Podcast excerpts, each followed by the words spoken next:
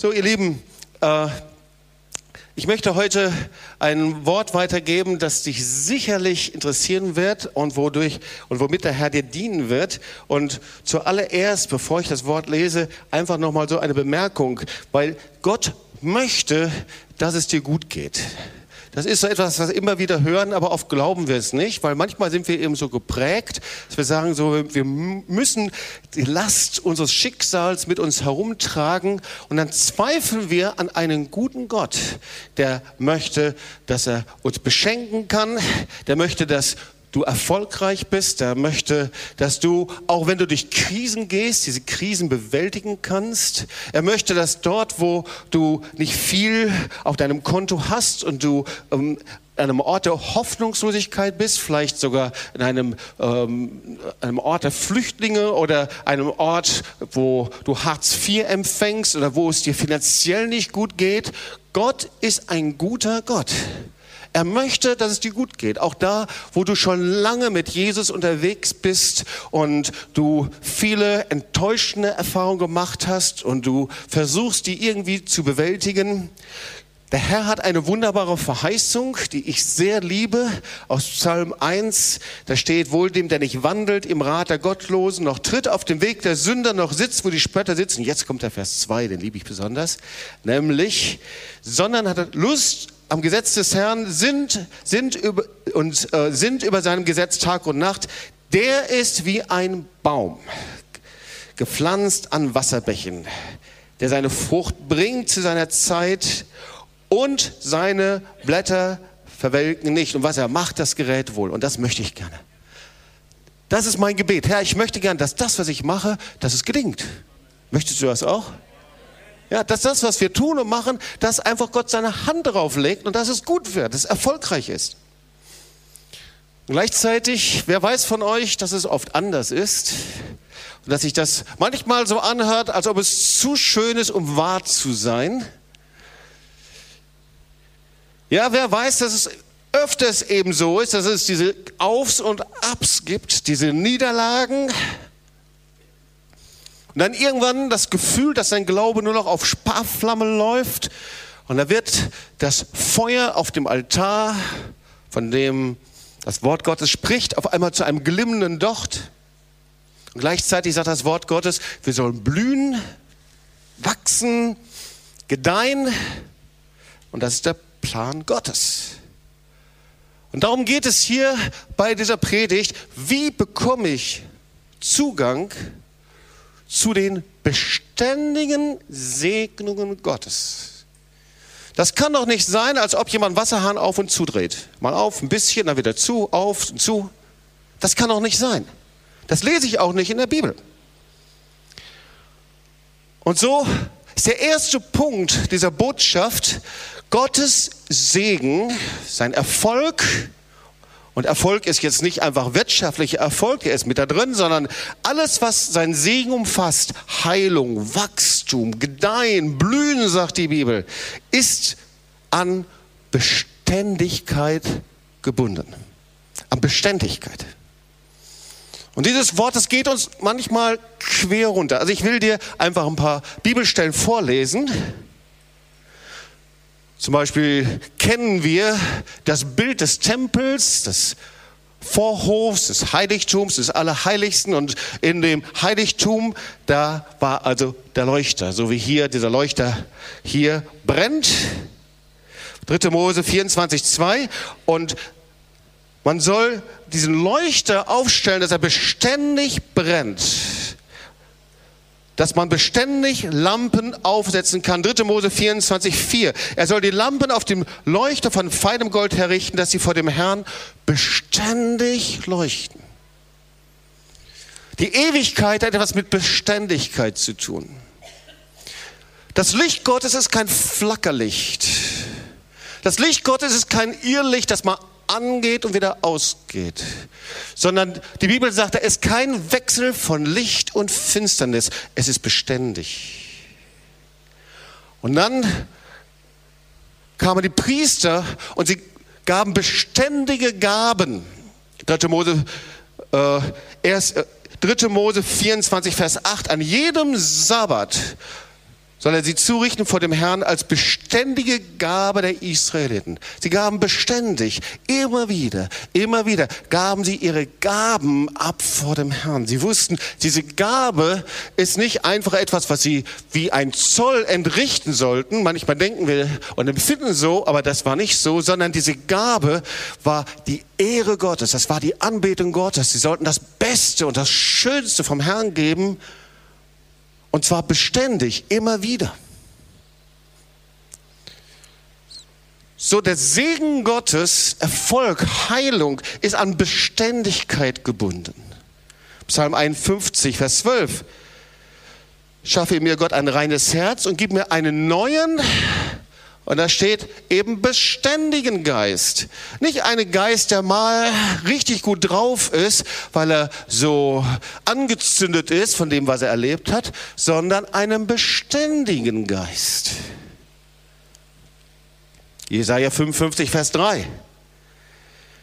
Neigt eure Ohren her, kommt zu mir, hört, so werdet ihr leben. Jetzt, ich will mit euch einen ewigen Bund schließen und euch die beständigen Gnaden Davids geben. Die beständigen Gnaden, die beständigen Segnungen Davids. Also nicht ab und zu mal die Segnungen Davids. Nicht zu besonderen Zeiten.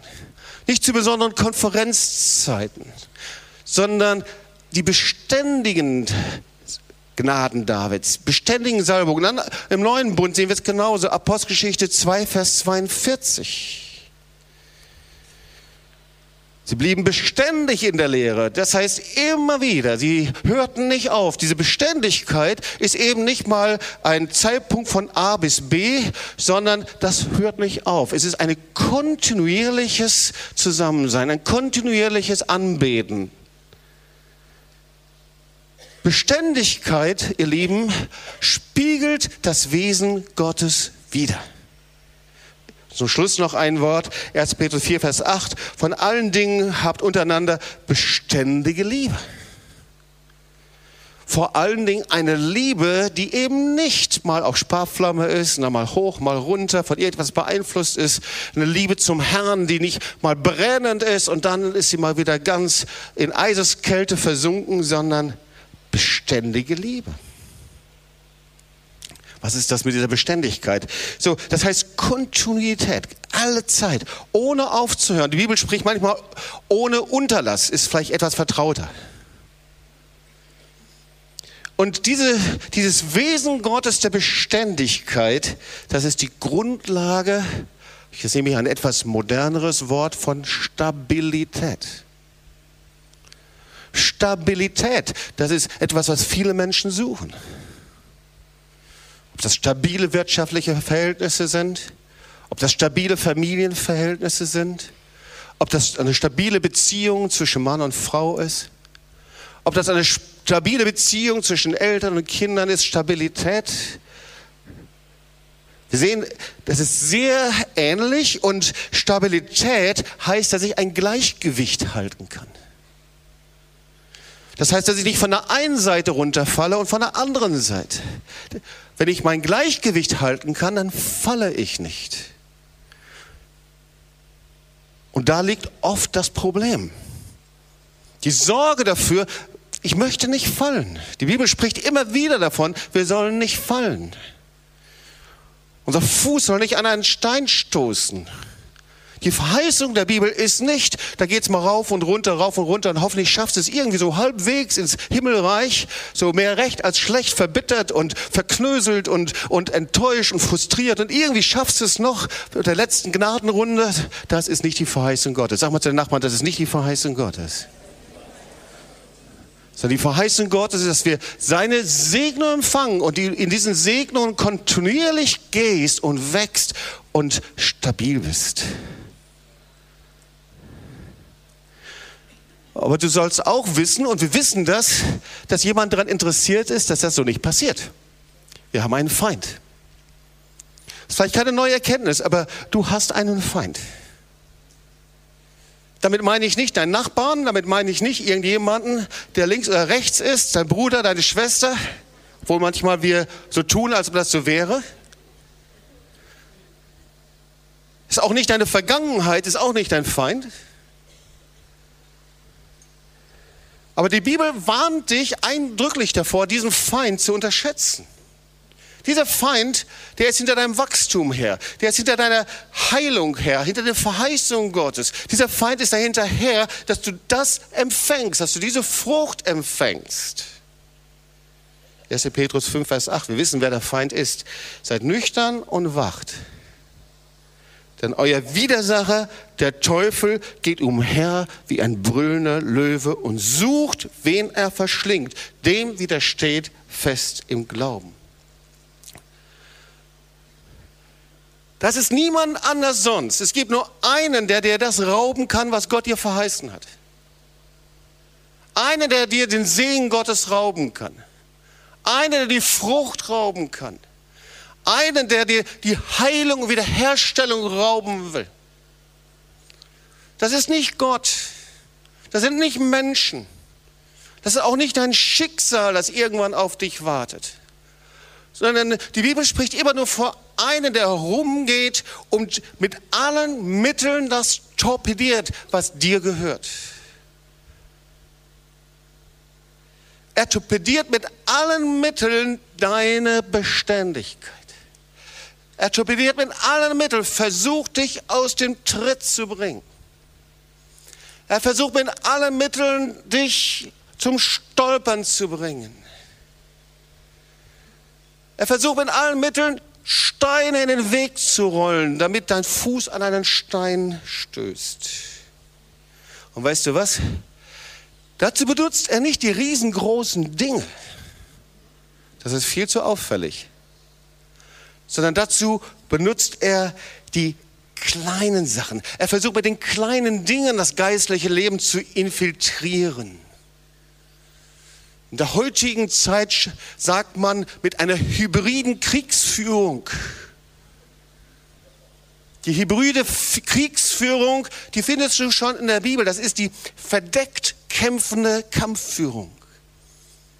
Das heißt, man merkt nicht sofort, woher das Ding kommt.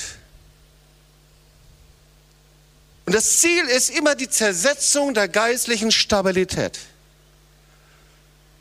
die Zersetzung des Fundaments, auf dem du stehst. Wir kennen ja dieses Bild vom Neuen Testament, das Jesus gebraucht, dass wir, wir ein Haus sind, das nicht auf Sand gebaut ist, sondern auf Fels. Was ist das? Stabilität. Das ist die Grundlage des Evangeliums.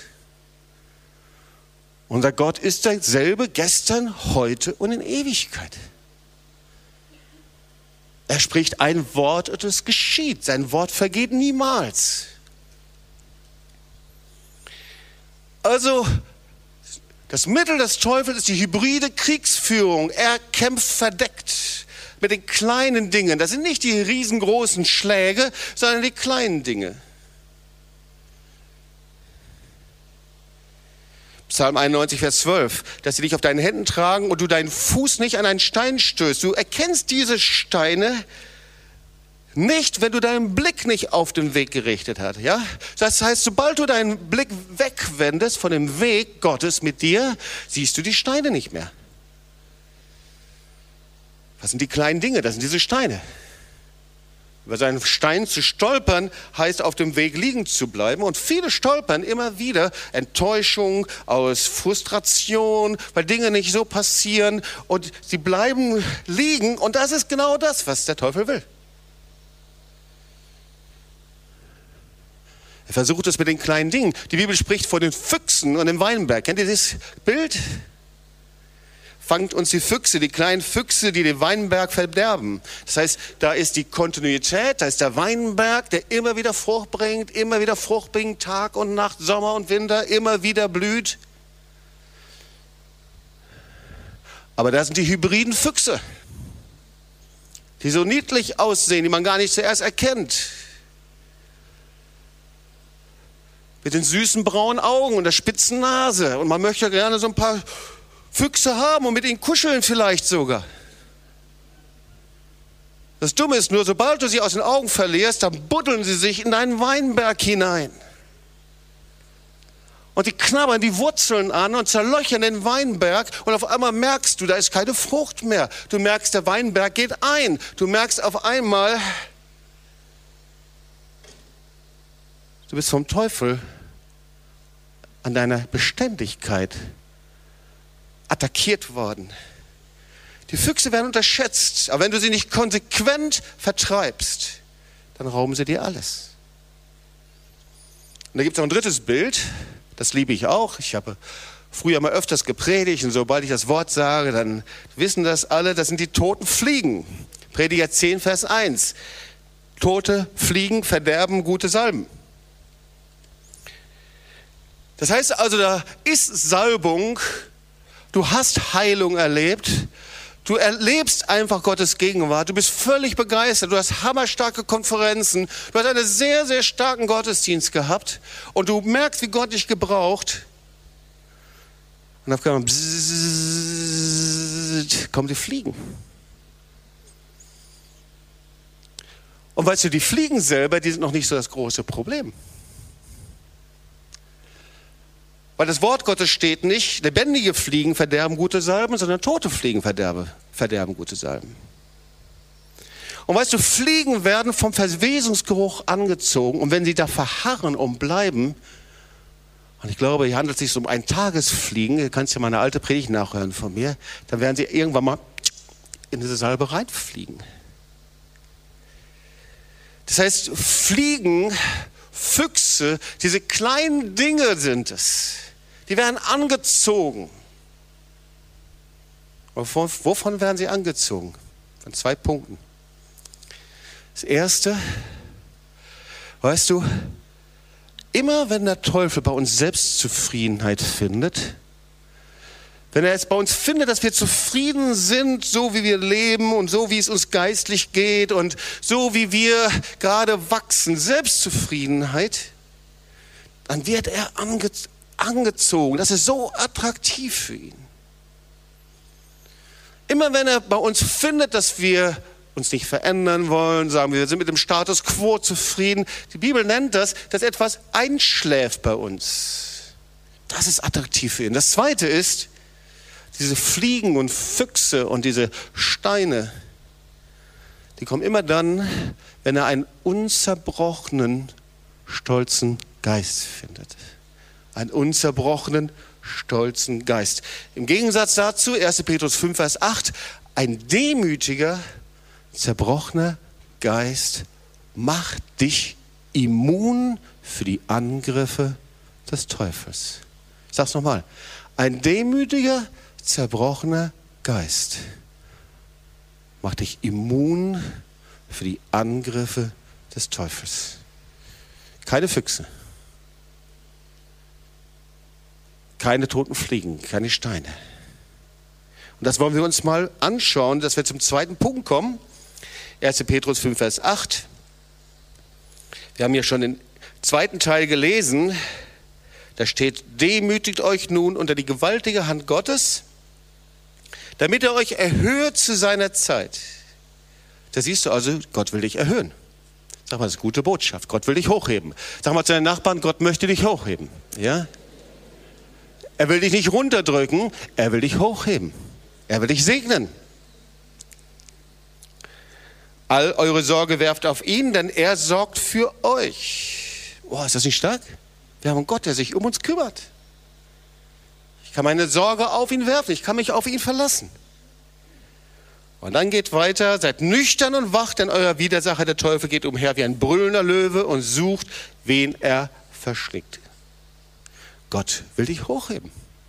Er will dich segnen.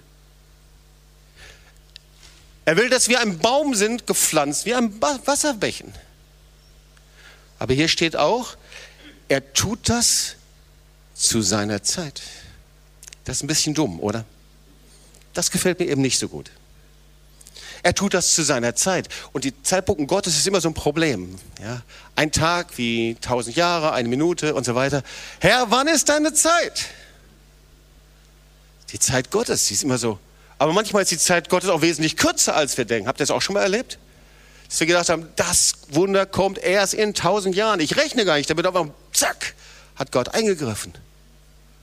Weil er sagt, ja, heute ist der Tag des Herrn. Das ist also irgendwie so ein Ding, das verstehen wir manchmal gar nicht so richtig. Auf jeden Fall sagt er, ich möchte dir, das sehen wir hier, da wo du bist, etwas schenken, was du dir selber nicht geben kannst. Ich möchte dich heilen, wiederherstellen, hochheben, wachsen lassen.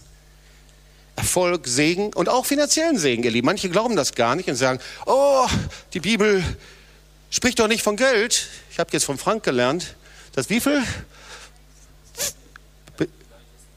Ein Siebtel des Neuen Testaments von Finanzen, materiellen Dingen spricht. Die Bibel ist da sehr, sehr klar und eindeutig. Also der Segen ist nicht beschränkt einfach nur auf dein emotionales Wohlbefinden und auf dein ewiges Heil, das ist das Zentrum, sondern umfasst alles. Sag mal zu deinem Nachbarn, der Segen Gottes umfasst alles. Also kommen wir schon zum zweiten Punkt. Der erste Punkt war, der Segen Gottes Wachsen und Gedeihen ist an Beständigkeit gebunden. Der zweite Punkt, der Segen Gottes, Wachsen, Gedeihen, hat der Herr für die Menschen mit einem demütigen und zerbrochenen Geist vorbereitet. Und wir haben so einen liebevollen Gott. Wisst ihr das? Der lässt uns nicht einfach nur so machen, sondern er nimmt uns in seine Schule. Und das ist manchmal etwas, was wir nicht so mögen. Er nimmt uns in seinen Erziehungsprozess hinein. Und spätestens, wenn der Herr uns anfängt, in seinen Erziehungsprozess hineinzunehmen, dann sagen wir, Vater, ich weiß gar nicht, ob du mich liebst. Dann fangen wir an zu schimpfen. Fangen wir an zu schimpfen auf Gott, auf Menschen und auf die Umstände, anstatt manchmal darauf zu vertrauen, dass wir einen guten Gott hat und dass er ein Ziel für unser Leben hat. Und da denke ich an David. Weil wir lesen ja von den beständigen Segnungen, beständigen Gnaden Davids. Und der David ist durch fünf Tests der Beständigkeit hindurchgegangen. Er regierte 40 Jahre, er hatte das größte Reich aufgebaut, das Königreich Israel. 40 Jahre Aufbau in Stabilität. Und David war ein Diener mit einem zerbrochenen und auch mit einem demütigen Geist. Und wir sehen, wie Gott ihn in Situationen hineinführt, in denen sein Herz sichtbar wird. Und manchmal kommt der Herr nur an unser Herz, wenn wir in schwierigen Situationen sind. Könnt ihr das bestätigen? Ja? So, wenn wir so richtig gut drauf sind, da ist nicht so viel von unserem Herz zu sehen. Da ist meistens so ein Herz voller Freude natürlich, ja. Aber wenn wir in schwierigen Situationen sind, dann ist das ganz anders.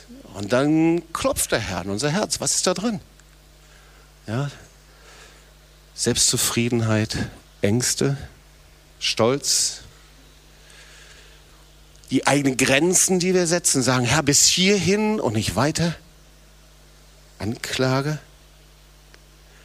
Also der erste Test, und ich kann dir sagen, dass ich durch jeden einzelnen Test durchgegangen bin und viele von euch durch manche Tests auch und vielleicht erkennst du dich daran wieder und vielleicht hilft es dir, dass du siehst, wie der Herr mit dir unterwegs ist. Manchmal, wenn wir diesen Test sind, dann denken wir, Gott hat uns vergessen und wir wurschteln uns irgendwie durch, aber es ist nicht so. Der erste Test ist, du wirst zur Seite gestellt. So war das bei David. Wir wissen ja, dass Samuel unterwegs war und ein neuer König gesalbt werden sollte. Und er kam zum Isai, 1 Samuel 16, 11. Und Samuel sprach zu Isai, sind das alle Knaben? Und er, er, er schaut sich all die Brüder von David an. Und irgendwie David war vergessen. Der war da auf dem Feld und der trainierte da gerade äh, die Könige, äh, die, die Löwen äh, zu besiegen und die Schafe zusammenzuhalten. Aber irgendwie war er beiseite gestellt. Niemand dachte an David. Aber Gott dachte an ihn. Und sind das alle? Und dann antwortete Isai, es ist noch der, übrig der Jüngste. Der ist noch übrig. Manchmal stellt uns Gott so zur Seite, dass wir das Gefühl haben, wir sind nur noch übrig. Alle anderen sind vor mir dran, ich bin nur noch so der übriggebliebene. Und so war das bei David auch. Und die Frage ist, wie reagieren wir darauf? Weil es gibt viele Gelegenheiten für diese Füchse und für diese toten Fliegen mein Leben, meine Salbung und meine, alles, was ich vom Herrn empfangen habe, zu durchsetzen. Und da bleibt nur noch Enttäuschung und Frust und Anklage übrig. Aber der Herr schaut auf dein Herz. Wie gehst du damit um? Oder betest du den Herrn an? Bist du treu in der Situation, in der du bist? Und David war treu. Der dachte gar nicht drüber nach, ob er eingesetzt würde zum König. War völlig überraschend. Das ist der erste Test, du wirst zur Seite gestellt. Der zweite Test können wir auch bei David sehen. Du wirst nicht geehrt und anerkannt. Das kann schon sehr verletzend sein. Und weißt du, es ist ein Prinzip Gottes zu ehren. Die Bibel sagt, wir sollen ehren, wir sollen anerkennen. Aber irgendwie scheint es so zu sein, dass sie immer wieder auch durch Situationen gehen und Gott das zulässt, wie das David erlebt hat. Wir können nachlesen im 1. Samuel 17, wie er Goliath besiegt, einen gewaltigen, den gewaltigsten Sieg davon trägt. Und ein Kapitel später siehst du, wie Saul eifersüchtig ist, ihn schneidet, negativ ist, ihn disst und schließlich versucht, ihn zu töten. Komisch, gell? Zuerst ein Riesensieg und dann auf einmal der tiefe Absturz. Ich weiß nicht, wie es David gegangen ist. Aber ich glaube, kannst das nachlesen, dass David stärkte sich in dem Herrn und er schaute auf ihn und betete ihn an. Und er ließ es nicht zu, dass sein Herz mit Stolz reagiert oder sein Herz mit Verletzung reagiert, sondern er suchte seine Ehre bei Gott. Wer von euch kennt Mutter Teresa? Weißt du, dass Mutter Teresa 60 Jahre lang in den Slums gedient hat. Ich hatte das Vorrecht, in Kalkutta zu sein und dort zu sein, wo sie gedient hat, das kennenzulernen. Hulda Bantain kommt in der übernächsten Woche wird, wird, sie hier sein, verpasst sie nicht. Sie ist einer der stärksten und gewaltigsten und meistgebrauchtesten Missionare weltweit. Äh, sie ist über 90 und sie hat wirklich etwas weiterzugeben. Und wir besuchten sie in Kalkutta und besuchten eben dann auch das Ort der, den Ort der Schwestern von äh, Mutter Teresa. 60 Jahre lang einfach nur in den Stationen gedient, an den äh, Kranken, Leprakranken, an den Ärmsten der Armen, den Kaputtesten der Kaputten. Da ging es nicht um Ehre und als der Papst sie heilig gesprochen hat, das war ihr Schnurzpieps egal. Sie lebte mit Jesus, sie lebte wirklich mit Jesus. Sie bekam ihre Ehre bei Gott, weil sie einfach das tat, worum Gott sie gebeten hat. Denkt an alle Missionare, die unterwegs sind mit Hingabe, die niemals irgendwo in irgendeiner Zeitung stehen. An die Märtyrer, die gerade überall da sind, die ihr Leben lassen für das Evangelium. Und ihr Name ist nirgendwo in der Welt aufgeschrieben. Erscheint nicht in der Bildzeitung, nicht in der Stern, nicht in irgendeinem Medium. Da wird kein Videoclip gedreht, aber ihr Name ist im Himmel angeschrieben, weil sie Gott ehren. Und genauso auch in der Gemeinde, egal wo du bist. Dafür ist Gemeinde gut. Ihr lieben, Gemeinde ist nicht irgendein Dienstleistungsbetrieb, irgendeine Firma, wo alle umsonst arbeiten, sondern Gemeinde ist das Haus Gottes. Und im Haus Gottes zu arbeiten, das heißt, ihn zu ehren. Im Haus Gottes zu arbeiten, das heißt, dass er im Zentrum ist, weil Gott hat sich das Modell der Gemeinde ausgesucht. Und du gibst dich hin und du putzt und du putzt diese Halle hier und du putzt die Bistro, du betest den Herrn an, nachts irgendwann im 24-7-Gebet und betest die Leute durch, betest hier für den Eimer, für die Kiste der Wunder und der Anliegen und niemand sieht es. Weil du tust das, weil du Gott ehrst. Weil du Gott ehrst. Wie gehst du damit um, wenn Gott dich testet? Und vielleicht wirst du übersehen und übergangen. Und er liebt in vielen, in vielen, in vielen Dingen, die wir getan haben. Es könnte in Zeitungen stehen, da könntest du darüber berichten und machen. Das hat niemand gesehen. Unsere ersten Gottesdienste drüben hier im Lammkeller. Ruhm, ich erzähl's, weil du dabei warst.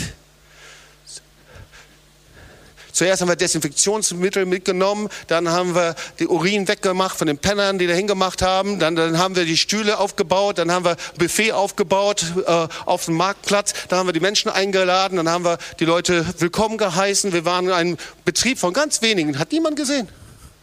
Hat einfach nur Gott getan. Einfach nur für den Herrn. Einzeln gedient, Stunden um Stunden um Stunden in der Seelsorge, Stunden um Stunden um Stunden. Sünde um Sünde angehört. Weißt du, das ist nicht unbedingt Vergnügen. Lebensbeichte und Lebensbeichte und Lebensbeichte. Du machst dich freiwillig zum Fußabtreter und zum Mülleimer. Du tust das zur Ehre Gottes. Dein Zellgruppenleiter, Leute, die da sind, die für dich beten, die sich hingeben. Weißt du, sie sind mehr wert, als dass du dich darin reibst und gegen sie gehst innerlich, sondern sie sind es wert, dass du sie segnest, ihnen dienst, etwas schenkst und sie hochhebst und sie ehrst.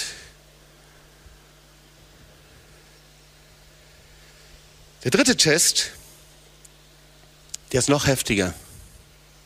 Also wenn es irgendwo etwas gibt, wenn man empfindlich reagiert, dann ist es, wenn man nicht ernst genommen wird.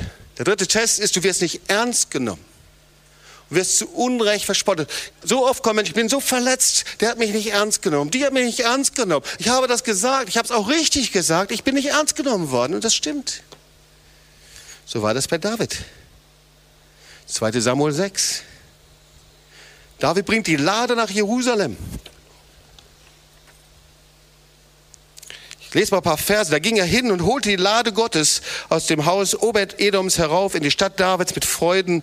Und als die Träger mit der Lade des Herrn sechs Schritte gegangen waren, opferte man einen Stier, ein fettes Kalb und dann diese wunderbare Geschichte. Und David tanzte mit aller Macht. Dieser König er tanzte mit aller Macht vor dem Herrn, war umgürtet mit einem leinenen Priesterschutz. Und David mit dem ganzen Haus Israels führt die Lade des Herrn herauf mit Jauchzen, Posaunenschall. Und da guckte seine Frau aus dem Fenster und manchmal fürchten wir unsere Frauen mehr als den lebendigen Gott. Manchmal fürchten wir unsere Männer mehr als den lebendigen Gott. Manchmal fürchten wir unsere Väter mehr als den lebendigen Gott. Manchmal fürchten wir unsere Familien mehr als den lebendigen Gott. Aber David nicht. Aber da war seine Frau Michael und sie schaute raus und sagte, so was Albernes, wie du hier tanzt wie du deine Glieder rumwirfst.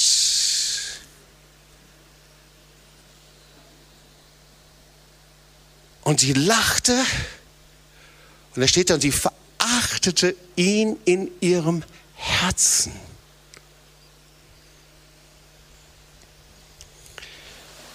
Aber David David hat dazu Ja gesagt. Er besteht diesen Test. Er wurde nicht ernst genommen. Er wurde zu Unrecht verspottet und verlacht. Vers 21. Und David sprach zu Michael, ich will vor dem Herrn tanzen, der mich erwählt hat, vor deinem Vater, vor seinem ganzen Haus. Und Vers 22, und ich will noch geringer werden als jetzt und will niedrig sein in meinen Augen. Ich will nicht groß sein, ich will niedrig sein. Ich tanze vom Herrn, weil ich kann nicht anders.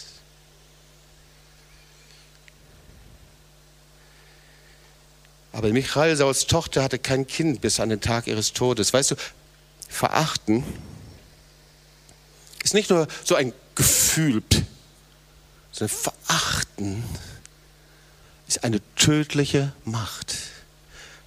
Verachten ist geringschätzig, etwas für gering achten. Das ist verachten, gering. Geringer als das, was ich mache. Oh, wie die sich da benehmen. Aber ich stehe hier so wie ich sollten die anderen sein. Das ist Geringachten. Geringachten, so sind die, aber ich bin überlegen, so wie ich bin. Verachten ist etwas für etwas wertlos halten. Es hat keinen Wert. Wie die da vorne rumtanzen, immer so jüdisch, das ist doch, das hat doch gar keinen Wert. Weißt du, viele lachen über einen kindlichen und gehorsamen Geist. Denk mal drüber nach, ob vielleicht mal jemand zu dir hingekommen ist und hat zu dir gesagt, weißt du, Gott hat zu mir gesagt, das und das soll ich machen. Dann hast du gesagt, pff, Gott hat zu dir gesagt, ja, ich muss das machen, ich muss ihm gehorsam sein. Pff, was? Wie oft hast du schon mal drüber gelacht, dass jemand sagt, ich muss Gott gehorsam sein. Weil es nicht in ein Raster, in deine Gedanken hineinpasste. Verstehst du? Ich muss Gott gehorsam sein. Ich muss ihm dienen. Ich muss ihm folgen. Gott bittet mich. Und deswegen tue ich's. Der vierte Test. Man sollte denken, dass es ein sehr einfacher wäre, aber eigentlich ist ein ganz entscheidender. Wir wissen ja, dass vor David es einen anderen König gegeben hat, das war Saul. Das war der ursprüngliche Plan Gottes. In 1 Samuel 15, Vers 11 kannst du es nachlesen. Aber Saul begrenzt den Gehorsam und er sagt, nicht 100% Gehorsam, sondern Gott schon, ja, das, was du sagst, das tue ich, aber, aber nur 80%. Ich, die anderen 20%, das möchte ich noch ein bisschen verbessern, Gott, das, von dem du denkst, was gut wäre.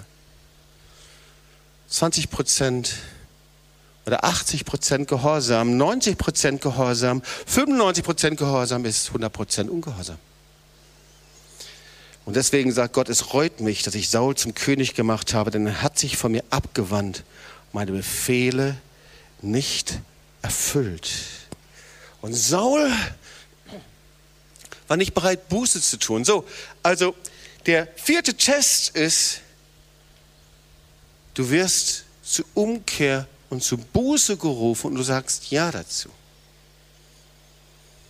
Wir sind eben oft versucht, dass wir wenn der Herr uns zum Kreuz zieht, zu sich zieht, dass wir mit Selbstmitleid reagieren. Rechtfertigen, aber ich habe es doch versucht. Wir erklären uns. Ich habe doch mein Bestes getan. Es war so auch bei Saul. Oder er sagte, bete für mich. Wir kommen so mit Entschuldigungen, aber eigentlich, eigentlich zutiefst ist es keine Umkehr. Schau mal, eine wirkliche Umkehr und Buße verändert immer dein Leben. Ja? Das ist so dieser Test, der vierte Test. In 1 Samuel 15, Ungehorsam ist Sünde wie Zauberei und Widerstreben wie Götzendienst. Das heißt, nicht nur so, dass ich aktiv sage, das will ich nicht, sondern dieses, dass Gott uns drücken muss und drücken muss und drücken muss. Und eigentlich wollen wir nicht und er drückt uns. Und irgendwann sagt er, du, dann geh doch deine Wege. Ich zwinge dich doch nicht. Und jetzt kommen wir zum fünften Test. Du bist in einer richtigen Krise. Und ich denke, das gibt es in jedem Leben. Finanzkrise, Beziehungskrise. Du hast deine Familie verloren. Du, bist, du gehst durch Krankheit. Du gehst durch eine richtige Krise und in dieser Krise wirst du auch noch mit Dreck beworfen. Wow. Das ist heftig, oder? Ja, und das sehen wir auch bei David.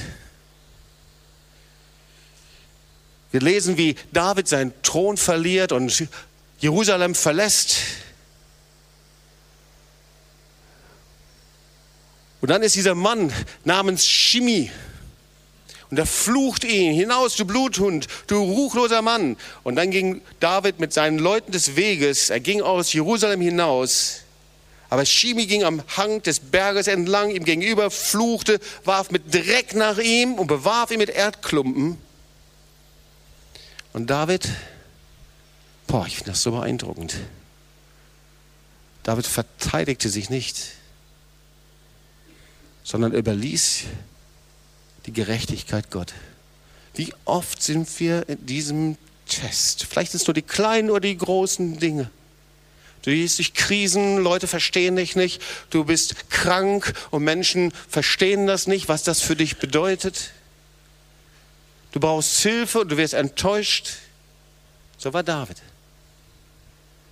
Und der Test ist, was du damit machst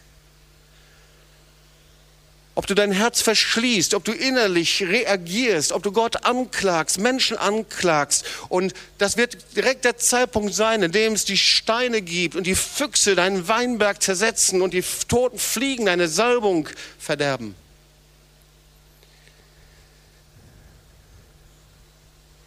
Wie ist das, wenn du in so einer Situation bist? Du versuchst es selbst? Oder du versteckst die Not? Oder du bist da und sagst, du stellst Gott Bedingungen und sagst, Herr, ich möchte, dass es aber so und so passiert. Wir lesen von David, er suchte den Herrn, er fragte den Herrn, er betete den Herrn an in seiner größten Krise. Demütigt euch unter die gewaltige Hand Gottes, damit er euch erhöht zu seiner Zeit. Gott will dich hochheben. Die Teile sind da, damit du in einem dürren Tal, damit das dürre Tal für dich zum Quellgrund wird. Die Teile sind da, weil er dich hindurchführt und weil er mit seinen Lichter hineinscheinen möchte. Wenn du durch Finsternis gehst, ist die da, damit du siehst, dass das Wort Gottes ein Fuß und ein, äh, ein Licht an einem, eine, eine, äh, ein Licht an einem Fußesleuchte ist. Halleluja. Sein Wort ist meines Fußes Leuchte. Sag mal dein Nachbar, sein Wort ist meines Fußes Leuchte. So kommen wir zum dritten Punkt. Der dritte Punkt ist für Gottes Segen und Erfolg. Für seine Heilung, für sein Wachsen, für sein Gedeihen gibt es einen Schlüssel. Und der Schlüssel heißt Humble Yourself demütige dich. Wenn du die Bibel liest, demütige dich. Humble yourself. Was ist ein demütiges Herz? Ein demütiges Herz heißt, dass ich die Abhängigkeit von Gott als höchstes Glück empfinde. Das ist demütig. Dass ich nicht versuche, Gott irgendwie ins Handwerk zu fuschen. Die Abhängigkeit von ihm ist mein höchstes Glück. Und dabei müssen wir etwas tun. Es ist nicht so, dass wir dann sitzen und sagen, so, jetzt passiert es. Und das sind jetzt die letzten Punkte meiner Predigt. Sondern ich muss etwas tun. Philippa 2, 3 bis 11. Pass mal auf, was da steht. Tut nichts aus Eigennutz oder um eitler Ehre willen, sondern in Demut achte einer den anderen höher als sich selbst. Da haben wir wieder Demut. Seht ihr das? Und dann jeder sehe nicht auf das Seine, sondern auf das, was dem anderen dient. Seid so unter euch gesinnt, wie auch der Gemeinschaft in Christus Jesus entspricht. Er, der in göttlicher Gestalt war, hielt es nicht für einen Raub, Gott gleich zu sein, sondern entäußerte sich selbst und nahm Knechtsgestalt an, war dem Menschen gleich und der Erscheinung nach als Mensch erkannt. Und jetzt, er erniedrigte sich selbst und war gehorsam bis zum Tod, ja zum Tod am Kreuz. Was muss ich machen? Was muss ich tun?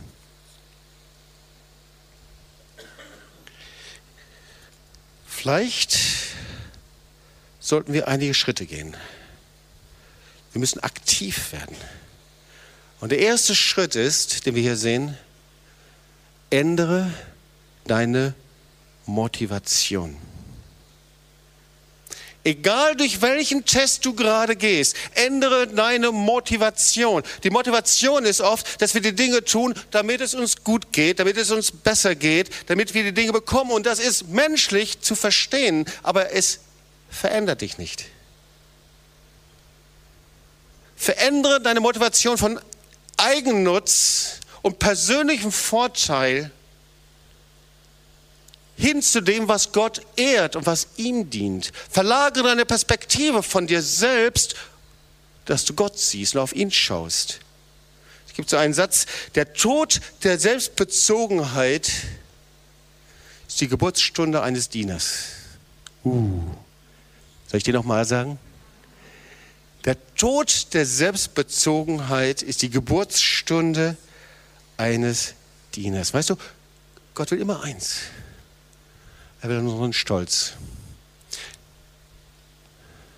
Gott will immer an unseren Stolz. Es ist verborgen, versteckt. Unser Stolz ist nicht, dass wir uns oft immer nur überheben, sondern unser Stolz ist unser Ich, das, was wir sind. Und der erste Punkt ist, wenn die Bibel sagt, humble yourself, dann sagt er, hey, ich möchte deinen Stolz nicht verletzen. Ich möchte deinen Stolz töten. Ich möchte deinen Stolz nicht verletzen, sondern ich möchte deinen Stolz töten. Er muss ans Kreuz. Er erniedrigte sich selbst, ihr Lieben.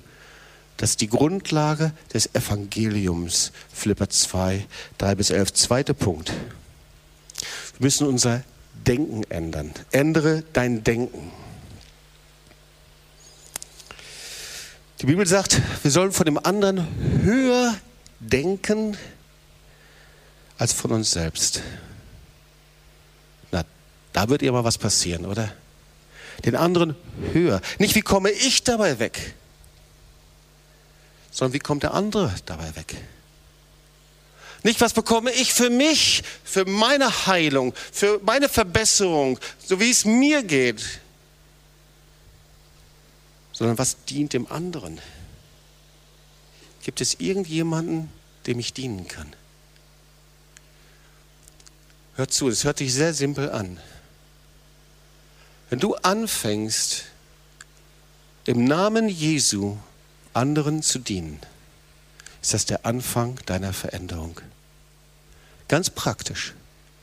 Wenn du anfängst, Jesus zu dienen, ist das der Anfang der Heilung und der Veränderung. Zweiter Punkt, also ändere dein Denken. Das dritte, ändere deine Prioritäten.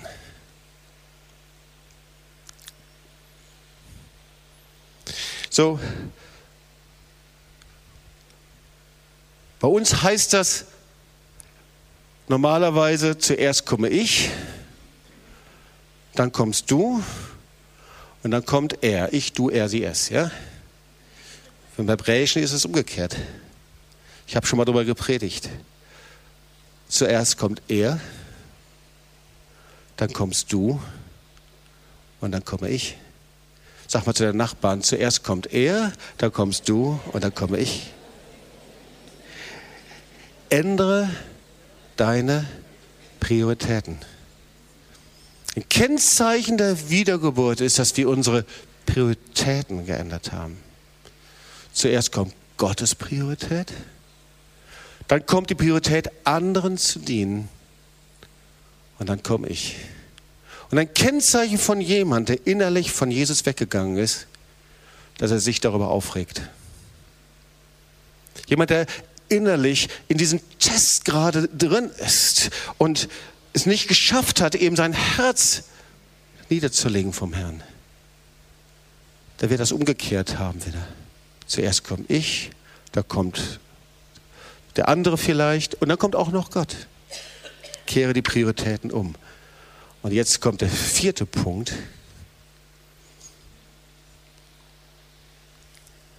Erste, ändere deine Motivation. Sag mal zu deinen Nachbarn, ändere deine Motivation. Ändere dein Denken. Ändere deine Prioritäten. Und jetzt kommt der vierte, ändere deine Saat. Ändere deine Saat. Was ist die Saat? Die Bibel spricht ja davon, dass wir nicht ab und zu mal ein Opfer geben, sondern die Bibel spricht davon, dass wir säen. Zuallererst säen wir unser eigenes Leben. Wenn das Weizenkorn nicht in die Erde fällt und stirbt, bringt es keine Frucht. Seht ihr das Prinzip? Zuerst legen wir unser Leben nieder vom Herrn dann gibt es Frucht. Das gleiche Prinzip ist auch bei unserem Opfer, bei unserer Saat. Und manche von uns haben noch nicht verstanden, dass das, was wir dem Herrn geben in der Saat, mehr ist als einfach, dass wir ihm ab und zu mal ein bisschen von dem geben, was wir haben, sondern dass unsere Saat ein Ausdruck dessen ist, dass wir unseren Rahmen sprengen. Und dass dort, wo wir hineinsäen, wir eben empfangen. Und das wurde uns gelehrt, ihr Lieben. Und ich bin so dankbar, dass vor 15 Jahren, 20 Jahren Carlos Jiménez zu uns kam und uns lehrte über das Prinzip von Saat und Ernte. Und eine der ersten Dinge, die er uns lehrte, war, dort, wo du hineinsäst, das empfängst du. Und Charlotte und ich waren völlig limitiert in unserem Denken und in unserem Glauben. Und dann forderte Gott uns raus. Und er lehrte uns über die Saat, dass wir mit dieser Saat viel mehr machen, als dass wir ein Opfer geben. Mit dieser Saat pflanzen wir etwas, damit wir von ihm Segen empfangen, damit wir von ihm Erfolg empfangen, damit wir von ihm Salbung empfangen, damit wir von ihm ein vermehrtes Maß empfangen an dem, was er uns vorbereitet hat. Ihr Lieben, die ganze Halle, alles das, was hier ist, kommt aus diesem Verständnis. So wie die Priester gingen und sie opferten beständig auf dem Altar. Das Beste, was sie hatten.